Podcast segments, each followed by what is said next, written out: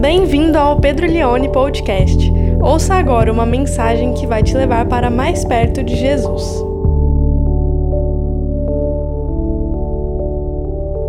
Irmãos, nós estamos numa série de mensagens intitulada Família Moderna.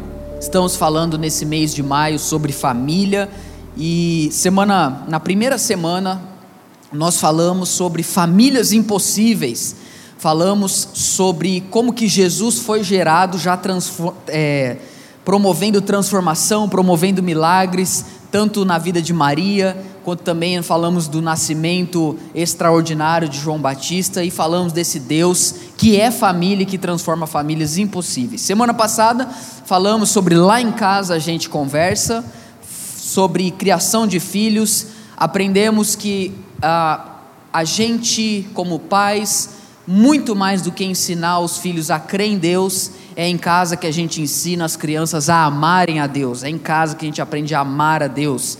E hoje eu quero falar com vocês sobre casamento. Essa mensagem é importante para todas as pessoas, casadas, não casadas, solteiras, divorciadas, é, viúvos, viúvas. É uma mensagem que vai trazer para nós uma, um significado. E o título da mensagem de hoje é Um Casamento Sem Graça. Tenho certeza que não é do meu que eu estou dizendo, e também imagino que eu não seja o seu, mas eu quero falar sobre esse tema hoje, não com a autoridade no meu casamento, porque o meu casamento não serve de autoridade para nada do que eu vou dizer aqui, mas com autoridade na palavra de Deus, que tem muito sempre a nos ensinar. Vamos ler João capítulo 2, a partir do versículo 1. Nós vamos ler do versículo 1 até o versículo de número 11. É o texto que nós vamos usar para falar hoje sobre isso. E diz assim a palavra de Deus: Três dias depois houve um casamento em Caná da Galileia, e a mãe de Jesus estava ali. Jesus também foi convidado com os seus discípulos para o casamento. Tendo acabado o vinho, a mãe de Jesus lhe disse: Eles não têm mais vinho. Mas Jesus respondeu: Por que a senhora está me dizendo isso? Ainda não é chegada a minha hora. Então ela falou aos serventes: Façam tudo o que ele disser. Verso 6, e esse versículo é importante para nós hoje, preste muita atenção nele estavam ali seis potes de pedra que os judeus usavam para as purificações, e em cada um cabia cerca de cem litros. Jesus lhes disse: Encham de água esses potes. E eles os encheram totalmente. Então lhes disse: Agora tirem um pouco e levem ao responsável pela festa. E eles o fizeram. Quando o responsável pela festa provou a água transformada em vinho, ele não sabia de onde tinha vindo, por mais que os serventes que haviam tirado a água soubessem. Chamou o noivo e lhe disse: Todos costumam servir primeiro o vinho bom, e quando já beberam muito, servem o vinho inferior. Você, porém, guardou o melhor vinho até agora. Assim, em Caná da Galileia, Jesus deu início a seus sinais, e ele manifestou a sua glória, e os seus discípulos creram nele. Vamos orar? Pai, que nessa noite o Senhor nos dê a tua palavra, que nós possamos ouvir a voz do teu Espírito e possamos também, Pai, recebermos não apenas aquilo que o Senhor quer falar para nós, mas também aquilo que o Senhor quer fazer em nós. Esse é o nosso desejo, esse é o nosso pedido, que o Senhor venha nos envolver agora com a sua atmosfera de amor, em nome de Jesus. Amém. Irmãos, eu não sei se vocês acompanharam, mas eu imagino que sim. Domingo passado, um cantor de funk morreu ah, no Rio de Janeiro porque ele caiu é, do quinto andar de um hotel. E eu lembro que semana passada, antes de dormir, eu estava vendo algumas notícias e logo pude ver ali as primeiras informações sobre aquele acontecimento. E depois a trama foi sendo é, revelada e desenvolvida durante toda essa semana, e ainda tem muitas coisas que não se descobriu o que aconteceu, o porquê aconteceu, existem versões que estão sendo ditas, mas o que me chamou mais atenção foi que, e é algo, isso é indiscutível, todas as versões sabem disso, que aquele cantor no quinto andar estava se envolvendo com uma garota de programa, tanto ele quanto um amigo dele, e parece ali que houve uma situação e ele tentou pular da sacada e acabou morrendo. E no mesmo prédio, do mesmo hotel, a esposa dele estava no 11 primeiro andar. Então você tem ali o marido traindo a sua esposa alguns andares abaixo do mesmo hotel. E eu lendo ali as notícias, vi que eles estavam casados há duas semanas. Então, com duas semanas de casamento, ah, você viu ali o fim trágico que aconteceu nessa história. E aí, claro, nós, como bons comentadores da vida alheia ficamos, nossa, olha, você viu que absurdo, olha que degradação a sociedade, olha como, olha o que está acontecendo, olha que nível chega o ser humano. Mas na verdade, muitos daqueles que acusam, que querem tirar o cisco do olho da pessoa, na verdade tem uma trave no seu olho, porque a nossa sociedade como um todo, ela olha para o casamento como algo extremamente descartável. O que acontece é que muitos casais, muitas pessoas, acabam não tendo um fim grotesco como foi o dessa pessoa, mas vivenciam situações no seu casamento muito parecidas. Infidelidade, é, vivenciam situação, situações no seu casamento onde olham para o seu casamento como algo sem valor, como algo que não é importante e lidam com o seu casamento como uma coisa que é apenas um adereço algo que não é, não tem uma manutenção sagrada. Porque é assim que a nossa sociedade olha para o casamento hoje. Tanto que ah, às vezes a pessoa fala, pô, você vai casar, meu, e o que, o que está na maior parte na mente das pessoas, meu, você vai perder tua vida, você vai ficar a vida inteira vivendo com essa pessoa, meu, pensa bem, você vai casar mesmo, olha, você vai perder toda a sua liberdade, você não vai poder isso, não vai poder fazer aquilo. É assim que a nossa cultura olha para o casamento, como um lugar de aprisionamento, onde a gente vai abrir mão de tudo aquilo que é bom na vida. Bom, ou a gente pode casar e continuar vivendo da forma que a gente gostaria de viver, não estando casado e lidando assim, ah, de uma forma assim tão degradante. Mas a, a pergunta que hoje eu quero ah, conversar, é falar aqui, responder para vocês, é falar um pouco sobre o que é um casamento, um casamento sem graça. E qual é o significado do casamento para nós e qual, qual é a importância do casamento na, na nossa fé. E eu penso que a forma com que você vai se relacionar com o seu cônjuge é influenciada principalmente com a forma que você se relaciona com Deus. Exatamente a forma como você se relaciona com Deus vai ser a forma como você vai se relacionar com o seu cônjuge. Se você se relaciona com Deus de uma maneira é, sem reverência, de uma maneira sem amor, de uma maneira é, descartável, isso vai ser automaticamente transferido na forma com que você se relaciona com a pessoa com que você é casado. Se você não é fiel a Deus, dificilmente você vai ser fiel ao seu cônjuge. Se você não sabe conviver com Deus, mesmo quando Ele faz coisas para você da forma que você não gostaria, você não vai conseguir viver assim com a pessoa que você casou. Porque a maior influência da relação de um para com o outro se dá na influência da relação que nós temos para com Deus. E quando nós olhamos para a Escritura, nós podemos ver ah, que existem, por assim dizer, dois caminhos que a gente se relaciona com Deus que é aquilo que eu vou chamar hoje do eixo lei e do eixo graça. Quando você olha para a palavra de Deus, você vê que existe lei e você vê que existe a graça. E hoje eu quero olhar para o casamento, falando nesse tema sobre um casamento sem graça e entender como que a gente se relaciona no nosso casamento, entendendo esse eixo lei e graça. E é importante que a gente diga aqui que muitas vezes as pessoas acham que no Antigo Testamento era lei que, a, que salvava as pessoas. Como quem diz, no Antigo Testamento, as pessoas eram salvas pela lei. Muitas vezes tem gente que fala isso, que é um absurdo, é um erro gravíssimo, porque ninguém nunca foi salvo pela lei. Como que nós podemos ser salvos pela lei se a gente já nasce sem termos a, a, nossa relação com Deus, por causa que o pecado nos separou de Deus. Muitas pessoas pensam, não, o Antigo Testamento era a lei e o Novo Testamento é a graça. Não, não é assim que funciona. Porque no Antigo Testamento você tem lei e você tem graça. No Antigo Testamento você tem Deus libertando o povo do Egito sem eles terem feito nada e depois chegando para eles e dando a lei para que eles aprendessem a caminhar na liberdade que ele deu para eles.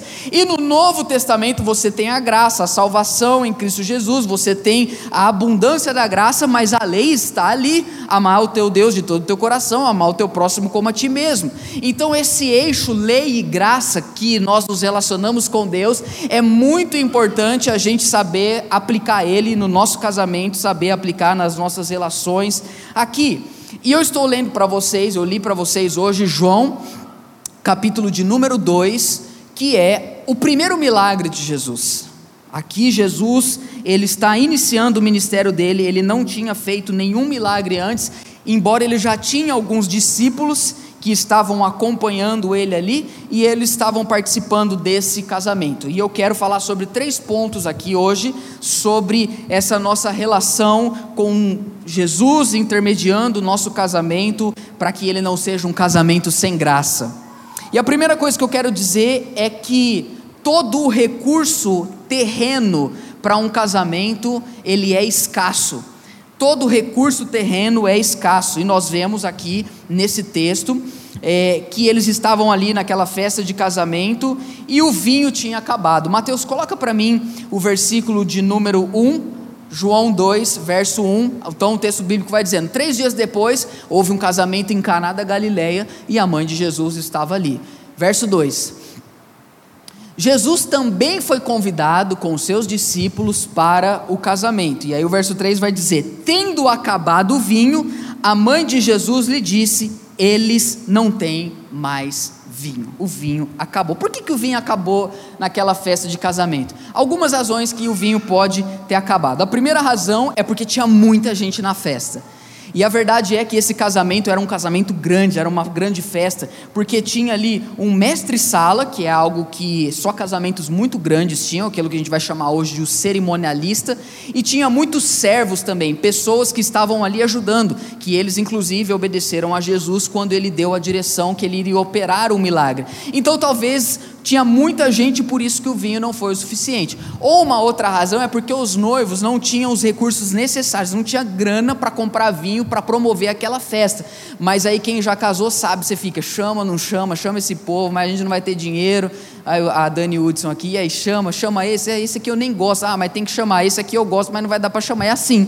Você sabe quando você casou, né? Você tem gente que você se chama no seu. Não é o caso deles, tá? Mas tem gente que se chama no seu casamento, você não gosta da pessoa e ela vai estar tá lá. E tem gente que você ama, mas não vai dar poder. Por quê? Porque os recursos são escassos. Mas talvez uma outra razão que ah, pode ter acabado o vinho é porque tinha talvez um monte de gente lá que não foi convidada. Né? Eu estava falando que ontem aqui no Convergência eu subi para pregar, a hora que eu olhei tava, tinha muita gente aqui. Eu falei, mas meu Deus, a gente fez é, 56 inscrições e eu cheguei aqui, eu acho que tinha quase 70 pessoas. Eu falei, teve um monte de gente que veio aqui hoje que não fez inscrição, que não era para estar tá aqui, né? É o que antigamente a gente chamava o penetra, né? Não sei se você já, já ah, tinha uma outra expressão para gente falar, o bicão na festa, né? Ah, eu posso levar um amigo? Pode. Chega lá, o amigo esquece de falar que o amigo tem três filhos adolescentes, que vai comer só um pouquinho também na festa, né? É por isso que hoje, quando a gente vai fazer casamento, o que, que a gente faz? A gente faz uma chácara a 55 quilômetros do centro da cidade, coloca um cara de terno lá conferindo para ver se todo mundo tem o um convite. Sabe aquele negócio pequenininho que você leva? Meu irmão, aquilo ali é o teu passe da felicidade. Se você não tiver aquilo, você não vai entrar no casamento. E talvez foi isso que aconteceu aqui. O vinho acabou. Mas uma coisa que é importante a gente dizer: se você pegar todas as vezes que o vinho está presente na Escritura, você vai perceber que a maior parte das vezes é falando de algo bom é falando sobre alegria, é falando sobre a unção, é falando sobre a presença de Deus, é falando sobre desfrutar algo que a graça de Deus proporcionou. Claro, e tem algumas vezes na Bíblia que o vinho tem uma conotação negativa, que seria o excesso do vinho, porque a Bíblia é muito clara que a embriaguez é um pecado diante de Deus. Então, aqui eles estavam celebrando, eles estavam festejando, eles estavam ali e de repente acabou o vinho. E aí chega Maria, mãe de Jesus, e fala para ele assim: Olha, é, eles não têm mais vinho, no verso 3. E o vinho ali representa o que? Representa algo da terra, Irmãos, ah, tudo que a gente tenta usar para ter um casamento bom aqui nessa terra, que vem da terra, uma hora não vai ser o suficiente, porque vai acabar. Então tem muitos casais que eles vão tentando pegar coisas aqui dessa terra para tentar salvar o casamento. Quem nunca ouviu falar, nossa, olha, meu casamento está terrível, a gente vai ter que fazer uma viagem, olha, esse fim de semana a gente vai lá para tal lugar, nós vamos ficar lá, não vamos levar ninguém, não vai criança, não vai cachorro, não vai sogra, não vai ninguém, a gente precisa lá, porque se a gente não for, talvez esse casamento não passe desse ano. Só que muitas vezes vai gasta o dinheiro, faz a viagem e volta, mas na segunda-feira o problema continua, a dificuldade continua. Tem casais que estão passando por dificuldades e eles falam assim: ah, vamos, o que a gente pode fazer para tentar resolver isso aqui? Ai, vamos, vamos mudar de casa. Essa casa aqui já deu, essa, vamos para uma casa maior, vamos para uma casa melhor. E aí eles vão para casa nova e tudo. Aí tá lá, beleza, super animado nas primeiras semanas, vai passando o tempo, a rotina vai caindo de novo e o casamento já vai se revelando de novo. Por quê? Porque tudo aqui nessa terra é escasso. O vinho acaba. O que essa terra tem para oferecer para nós é, é, algo que é limitado e não pode salvar um casamento. Muito dinheiro. Então vamos lá, ai, vamos, vamos no shopping. A gente está mal mesmo aqui nessa casa. Vamos comprar uma. Oito, não, vamos e vamos ter um filho. Vamos ter um filho, porque senão. Aí tem um filho, aí tem outro filho, aí tem três filhos, aí, tem, aí, aí pior, tá pior do que era piorou a situação, por quê? Porque acabou o vinho, acabou a alegria, acabou o motivo de festejar, acabou o motivo de, de viver, acabou o, o, o, o motivo de se alegrar. Muitos casais tentam explorar mais a vida sexual deles para ver se salva o casamento, mas vai chegando uma hora que não dá. E aí muitos casais que eles começam a fazer, olha, eu e você não está rolando mais. E se a gente colocar um negócio aqui para dar um up nesse casamento? E se a gente, e se a gente fizer tal, e, e se a gente chamar, é, e se a gente pegar esse negócio aqui? E se a gente chamar uma terceira pessoa? E se a gente chamar uma quarta pessoa? Muitas pessoas vão tentando fazer o que elas podem para salvar o casamento delas, mas os recursos recursos da terra são escassos, são limitados. E Maria chega para Jesus e fala alegria, o motivo. Por que, que ela fala o vinho acabou? Porque o motivo da gente festejar esse casamento ficou para trás. Eu acho tão interessante que Jesus ele está na festa do casamento. É emblemático isso. Eles estão na festa, Jesus está ali, ele foi convidado. E eu fico perguntando: será que Jesus poderia ah, frequentar hoje a festa de alguns casamentos? Porque eu tenho a sensação que na hora da cerimônia o pastor vai começar ali e falar: irmãos, estamos aqui diante de Jesus e agora ele está aqui, eu quero lembrar vocês. Mas aí, aí às vezes vai começar a festa e o negócio começa a ficar diferente, irmãos o negócio começa a ficar esquisito. Aí eu tenho a sensação que Jesus fala: ah, Olha, eu estava mesmo na cerimônia, mas é, dá licença, agora deixa aí, tá? Depois eu, né? Eu espero vocês domingo lá na igreja, porque agora aqui não está rolando mais, não está dando para ficar mais aqui não. Como será que são as nossas celebrações? Porque tem gente que, se tem uma piscina, se tem um churrasco, se tem um sol de 40 graus, a pessoa se transforma.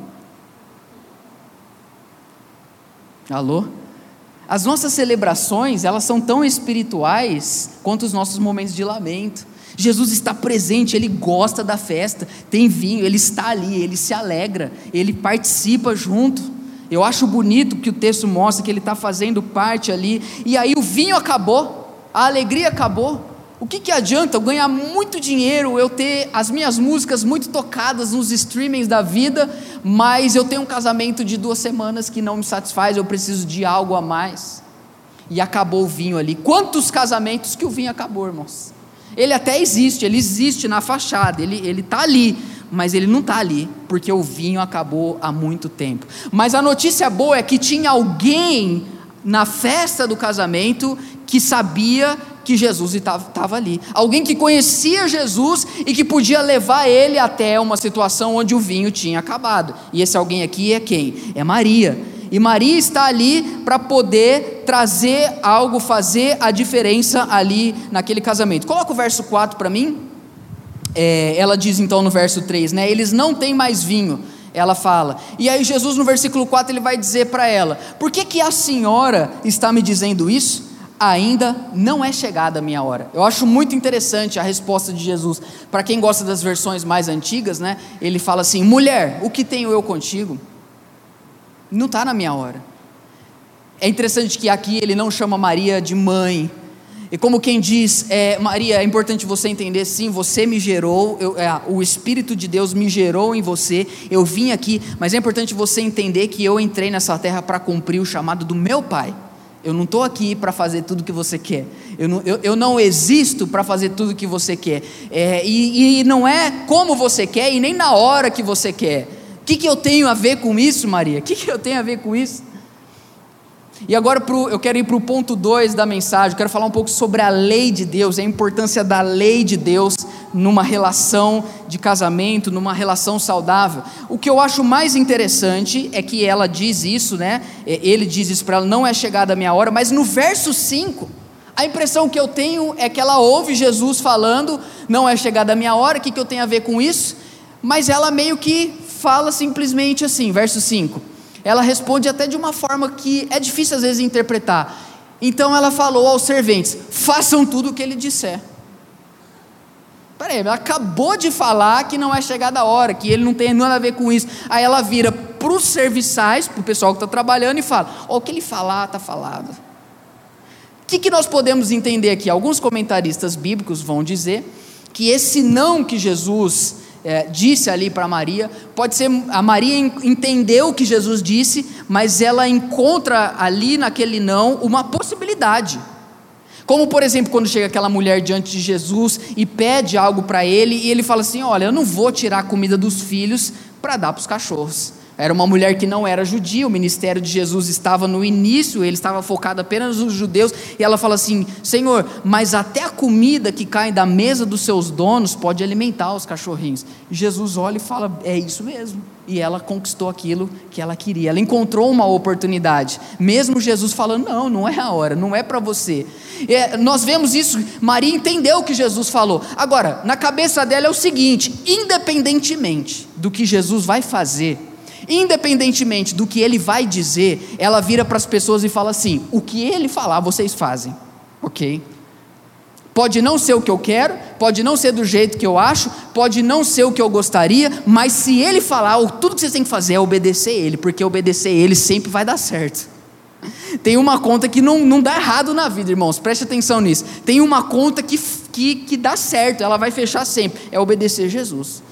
E a lei tem esse papel para nós. Quando você olha para a palavra de Deus, a lei, ela não discute. A lei simplesmente faz isso.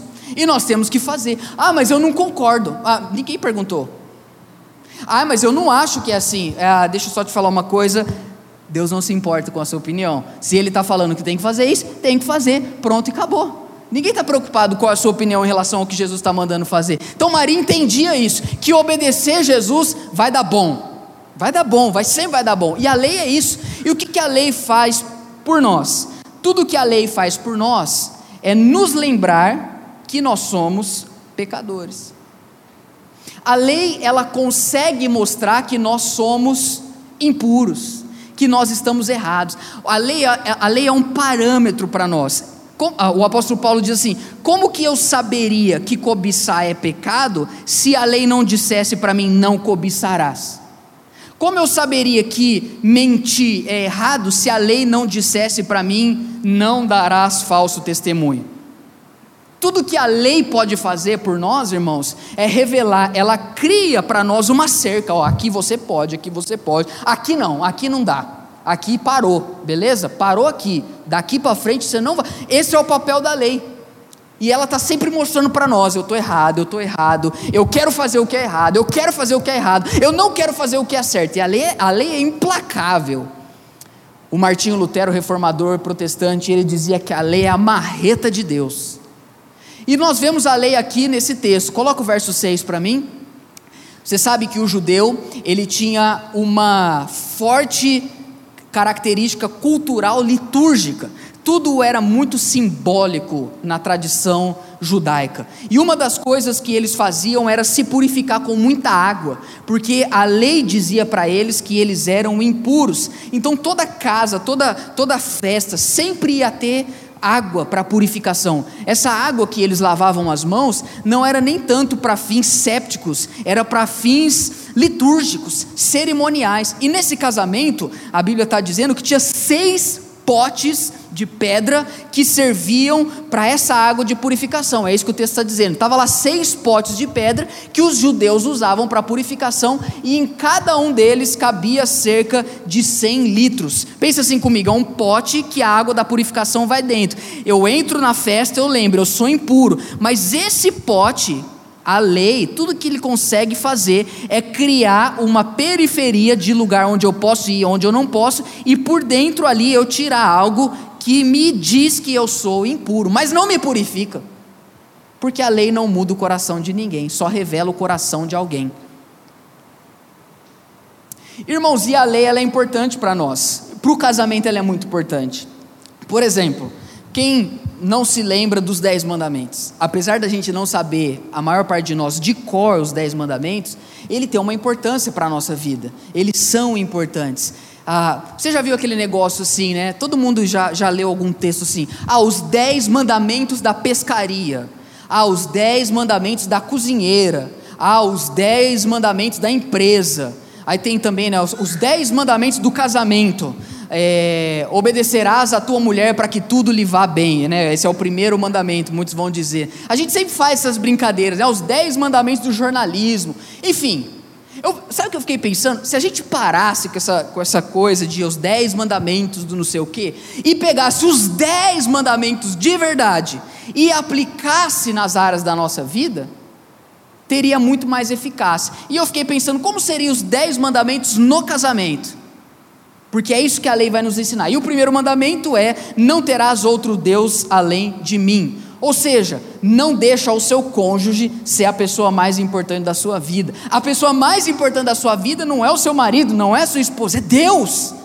Deus é a pessoa mais importante. Ele é o seu. Ai, não, mas aqui na minha casa tudo tem que ser do jeitinho do meu marido. Ah, beleza. Avisa ele que o mundo não existe para satisfazer ele, porque a pessoa mais importante aqui é Deus. As irmãs deram amém. Eu sabia que as irmãs iam dar amém agora. Tem cara que a ai, minha esposinha, minha esposa, faz tudo, tudo, tudo pela esposa. Mas não faz um nada pelo Evangelho, não faz um nada, não, não, não lê uma vírgula, leva a esposa para não ser, mas não faz um nada pelo Evangelho. Não terás, segundo mandamento, qual que é o segundo mandamento? Não farás imagem de escultura. Por que, que Deus falou isso? Porque ele queria ser adorado da maneira certa, da maneira correta. Não apenas um Deus verdadeiro, mas um Deus que quer ser adorado da forma que Ele é, e não como nós achamos que nós somos. Então ele diz: não faz imagem nenhuma, para que vocês não achem que eu sou isso. Tem muitos casais que transformam alguns ambientes como a coisa mais sagrada da vida deles. Por exemplo, o shopping. Ai, vamos para o shopping. Vai toda, todo vai, vai para o shopping. Ai, no restaurante, vamos sentar aqui. Por que, que você não foi no culto? Ai, a gente foi dar uma volta no shopping, a gente estava muito estressado. Por que, que você não foi? Ah, porque a gente foi no restaurante. Olha, mas, mas por que, que você não participou? Ai, porque, sabe, a gente foi, a gente foi viajar. Ah, mas por que, que você não fez? Ah, porque a gente estava cansado. Transformou a casa no lugar mais sagrado. Transformou o shopping no lugar mais sagrado. Tra transformou a viagem, o lazer, o entretenimento, a cama. E Deus fala: não faça imagem de escultura, não faça nada algo sagrado da tua vida, porque a única pessoa que é digna de adoração é Deus. O terceiro mandamento ele diz, né? Não tomarás o nome de Deus em vão. Por quê? Isso Jesus reverbera na oração do Pai Nosso. Santificado seja o teu nome. O terceiro mandamento, nunca olhe para Deus de uma maneira qualquer, porque Ele é um Deus santo, Ele é o Altíssimo. Ele é o eu sou, o Criador de todas as coisas. Ele é um Deus sagrado. Irmãos, nós precisamos olhar para o nosso casamento, ou para o casamento, como algo sagrado. Isso aqui é sagrado. Deus criou o casamento. Essa relação aqui é a coisa mais importante da minha vida. Eu não, não adianta eu estar bem profissionalmente, não adianta eu ter muito dinheiro, ter uma ótima casa, ter filhos nas melhores escolas. Se esse casamento é algo que eu não dou valor, eu estou quebrando esse mandamento. Quarto mandamento ele diz: lembra do sábado para santificá-lo. Casais que precisam lembrar de ter um tempo juntos, um tempo entre os dois.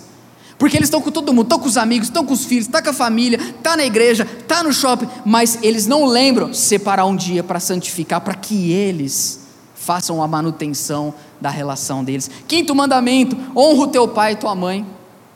É a lei. Maria falou: tudo que Jesus falar, vocês fazem.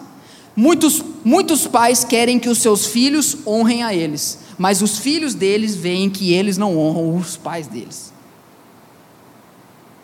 Sexto mandamento: não matarás. Irmãos, tem gente que tem a capacidade casa com a pessoa, era uma pessoa cheia de vida, a pessoa amava viver, a pessoa amava ir na igreja, amava trabalhar, amava sair com as amigas, sabe, falava de Jesus, lia bons livros, estudava, olhava para o mundo, via as oportunidades, a pessoa casa, um dos dois tem a capacidade de matar a alegria da outra viver,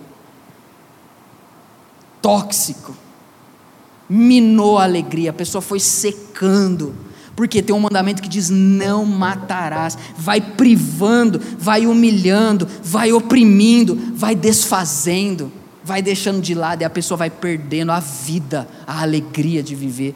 Não matarás. Sétimo, não adulterarás. Muitas vezes acharíamos que seria somente esse mandamento para o casamento. Não adulterarás, fala de nenhum tipo de envolvimento, de entrega, de pensamento, de qualquer coisa que possa ser de infidelidade. Duas semanas, no mesmo ambiente. Nossa, que coisa horrível. Eu jamais faria isso. Faz em outro ambiente. Hipócrita. Faz nas redes sociais. Instiga conversas, deixa a conversa rolar no inbox dá vazão ao flerte no trabalho, vai se envolvendo, vai cedendo, vai entregando, não adulterarás. Oitavo mandamento: não furtarás. Pais que controlam as finanças e furtam aquilo que os filhos precisariam. Não pode comprar uma camisa, qualquer coisa, ai, reclama, qualquer, precisa disso, reclama, reclama furta, não pode comprar um brinco para a esposa, mas compra um videogame por ano. Tudo para ele, ou tudo para ela. Furtando, tirando aquilo que era que era do pertencente ao outro. Furtando afeto, privando o cônjuge de sexo, furtando a bênção do casamento, furtando a atenção, roubando daquela pessoa o que pertencia a ela. Nono mandamento: não darás falso testemunho, a mentira. Casais que mentem, casais que contam uma história, não conta inteira, que fazem insinuações, segredos ocultos, falsidade, números secundários de WhatsApp. Números de, de WhatsApp para conversar com pessoas que não quer que saiba contas fake no Instagram para promover imoralidade. Isso é mentira, isso é falso testemunho. Isso tem muito, irmãos. Isso tem muito hoje, irmãos. Porque a traição ela está na nossa mão. Ela é uma opção. Falso testemunho. E por último, não cobiçarás. Porque se por um lado o mandamento que fala para a gente não adulterar, que é o sétimo, fala de um ato concretizado. Mas o não cobiçar fala de um ato não concretizado externamente, mas internamente aconteceu. Tanto que Jesus e ele fala assim: a lei diz para vocês não adulterar, mas eu falo que se vocês olharem para uma mulher e desejarem ela no seu coração, você já adulterou com ela. A lei é assim, irmãos, ela é implacável. Tem pessoas que falam assim: 30 anos, nunca traí, mas no coração todo dia teve a possibilidade e imaginou e desejou a mulher do próximo desejou o marido da outra, não cobiçarás. Então é isso que a lei faz. Ela é implacável. As talhas estavam ali naquele casamento em Caná para eles se lembrarem de que eles eram pecadores, de que eles eram impuros. E tudo que as pessoas lá fora sabem sobre o casamento é isso aqui que eu falei para vocês. Isso aqui todo mundo sabe. As leis do casamento. Só que eles não conseguem ir, a, ir além, eles não conseguem desfrutar. Agora, é importante a gente ver o texto, e eu estou indo para o meu último ponto, o movimento que se dá aqui. Porque Jesus ele está naquele casamento, os potes que representam a lei estão ali, mas o propósito da lei é um só. é mostrar a nossa impureza para nos arremessar para Jesus de Nazaré. Esse é o propósito da lei. O propósito da lei é mostrar o quão cativo nós estamos do nosso pecado para que a gente se entregue e se torne cativo de Jesus de Nazaré. Cativados, envolvidos, irmãos, glória a Deus, porque naquele casamento que a alegria terrena tinha acabado,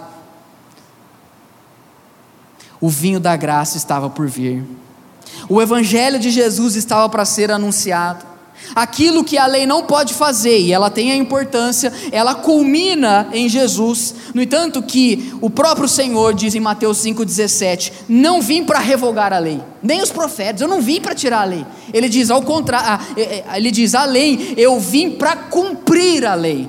O que ele quer dizer? Eu vim para cumprir a lei, a lei. Eu peguei os dez mandamentos e todos os preceitos de Deus que vocês sabem, mas não conseguem fazer, e eu vim cumprir no lugar de vocês.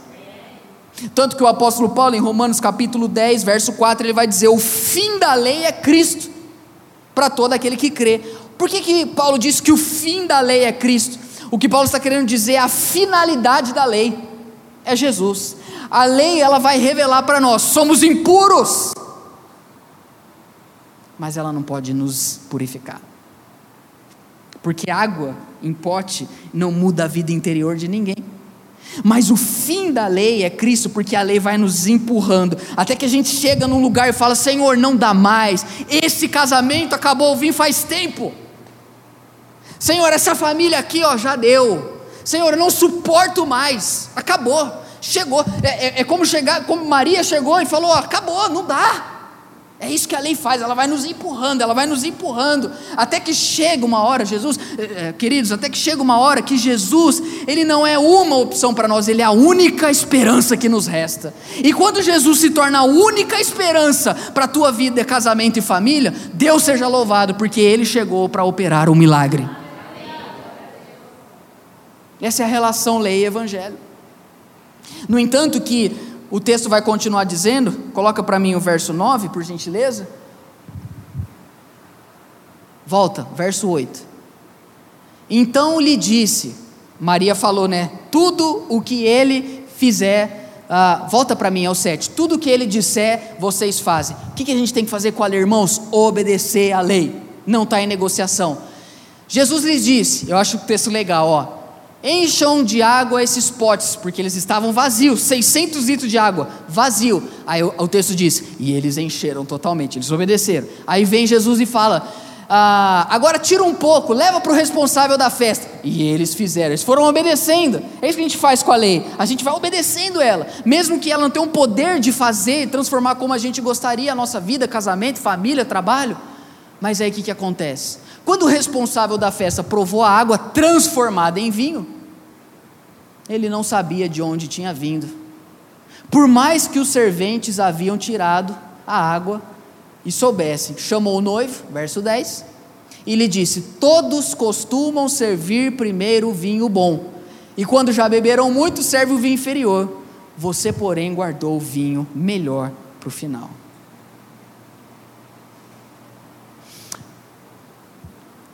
Que, que Jesus fez aqui?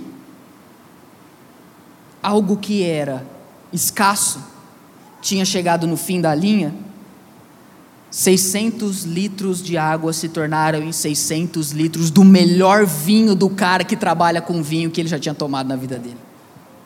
Foi eu nunca provei nada igual. Sabe por quê, irmãos?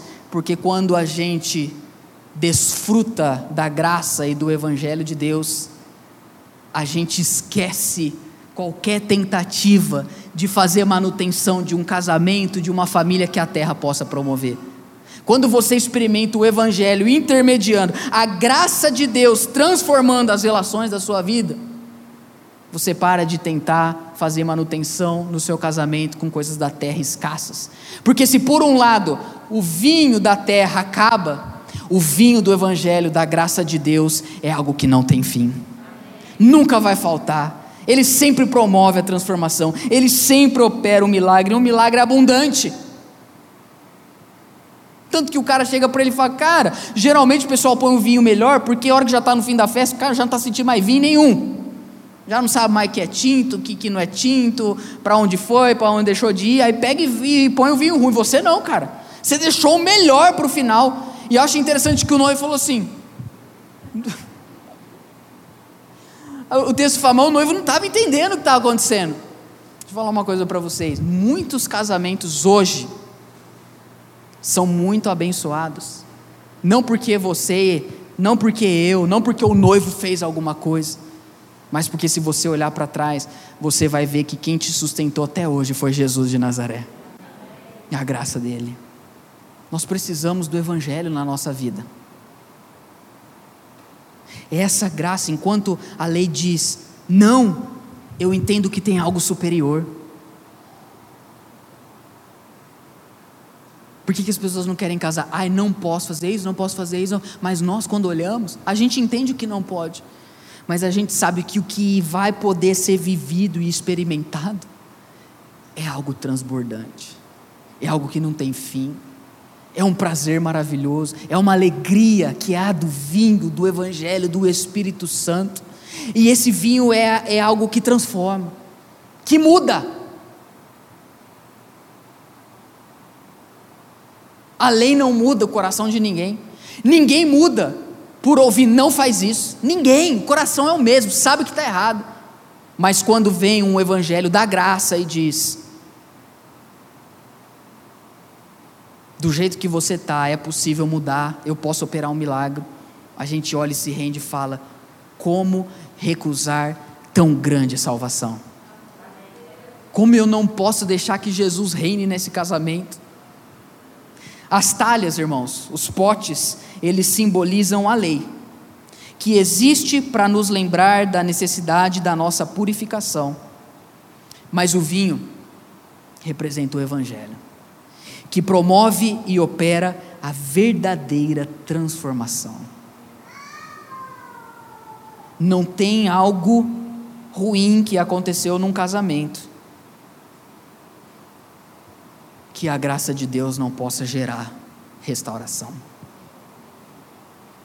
Você errou, a pessoa fala, eu sei, eu sei que eu errei, mas aí a pessoa se lembra do vinho, do Evangelho, fala, Jesus, me perdoou e ele me aguenta todo dia, porque eu oh, vou falar um negócio para você, eu não sou fácil, hein? Você já olhou para você e falou, meu, não sou fácil? Eu não estou falando de alegria de um casal que viaja para Nova York uma vez por ano. Eu estou falando de um casal que levanta segunda-feira de manhã para ir trabalhar e um olha para o outro e agradece a Deus por aquele casamento. Porque segunda-feira da manhã, de manhã, o, o café da manhã é o quê? É um café e uma bolacha água e sal, e uma manteiga que está quase acabando, que você tem que ficar raspando ali para ver se pega alguma coisa. Pode faltar manteiga, pode faltar um pão fresco, mas o vinho da graça de Deus está ali. O Evangelho da transformação, a graça do Senhor. Irmãos, o último versículo que eu quero ler. Jesus estava ali naquele casamento, e o verso 11 vai mostrar para você e para mim qual é o propósito da nossa família. Por que, que Deus nos uniu? Ou por que, que Deus quer unir alguns de vocês que ainda vão se casar? Qual é o projeto dele? O projeto dele é isso aqui. Como termina o texto? Assim, em Caná da Galileia, Jesus deu início aos seus sinais. Ele manifestou a sua glória e os seus discípulos creram nele o nosso casamento, a nossa família tem um propósito: revelar a glória de Deus. As pessoas vão olhar e falar, cara, como vocês estão conseguindo. Irmãos, não sei se você sabe, o Nicolas Cage, aquele ator muito famoso, o ano passado ele casou com uma moça em Las Vegas. Depois de quatro dias ele entrou com pedido de divórcio. A média de casamentos hoje no Brasil já está caindo para menos de 10 anos. As pessoas falam, como que você consegue? Aí a gente fala, não somos nós, é o vinho do Evangelho que não acaba, é a graça de Deus revelada. O que é um casamento sem graça? Um casamento sem graça é um casamento que só tem a lei. E a lei ela é importante, mas ela não transforma. A lei ela é pedagógica, mas ela não é salvadora. A lei mostra o que está errado, mas ela não pode transformar o errado em alguém arrependido. Casamento sem graça é um casamento que só tem lei. Mas um casamento gracioso é um casamento que tem lei, que tem o certo, que tem o errado, mas que tem a aceitação, a transformação e a salvação da graça de Jesus de Nazaré. É isso que nós precisamos na nossa vida e na nossa família. Quantos desejam isso? Você pode aplaudir bem forte ao nosso Deus. Você ouviu o Pedro Leone Podcast. Compartilhe essa mensagem com seus amigos e até logo!